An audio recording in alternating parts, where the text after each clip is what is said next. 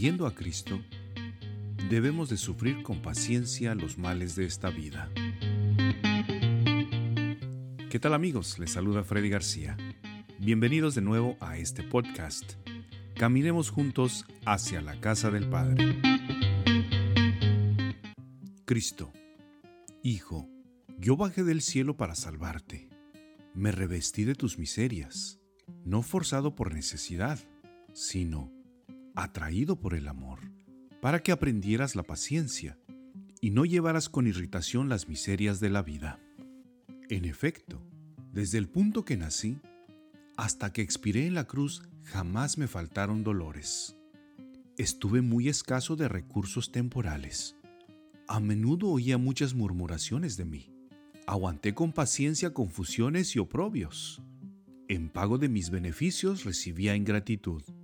A los milagros se respondía con insultos, a mi doctrina con críticas. Alma fiel, Señor, por haber sido tú resignado en la vida, cumpliendo principalmente en este punto la voluntad del Padre, justo es que yo, pobrecillo, pecador, haciendo tu voluntad, aguante con paciencia, llevando por mi salvación el peso de esta vida mortal todo el tiempo que tú quieras aunque es verdad que se siente pesada la vida presente, en ella se pueden ganar muchos méritos por medio de tu gracia. Además, tu ejemplo y las huellas de los santos la han hecho menos pesada y obscura. No solo, sino que ahora es mucho más consoladora que en la antigua ley, cuando la puerta del cielo seguía cerrada, cuando el camino de allá se veía algo obscuro, y tampoco se preocupaban por llegar al reino de los cielos.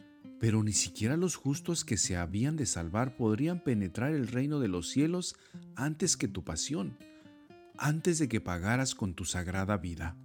Oh, cuánto debo de agradecerte que a mí y a todos los fieles nos hayas querido mostrar el camino derecho y parejo que tu reino eterno conduce. Tu vida es nuestro camino. Por tu santa paciencia nos encaminamos a ti, nuestra recompensa si tú no te hubieras adelantado a enseñarnos el camino, ¿quién trataría de emprenderlo? ¿Cuántos se quedarían muy atrás si tan admirables ejemplos no vieran? Después de saber tan grandes milagros, de conocer tu doctrina, estamos todavía tibios. ¿Qué sería si tan brillante luz nos faltara? Imitación de Cristo, de Tomás de Kempis versión del presbítero Agustín Magaña Méndez.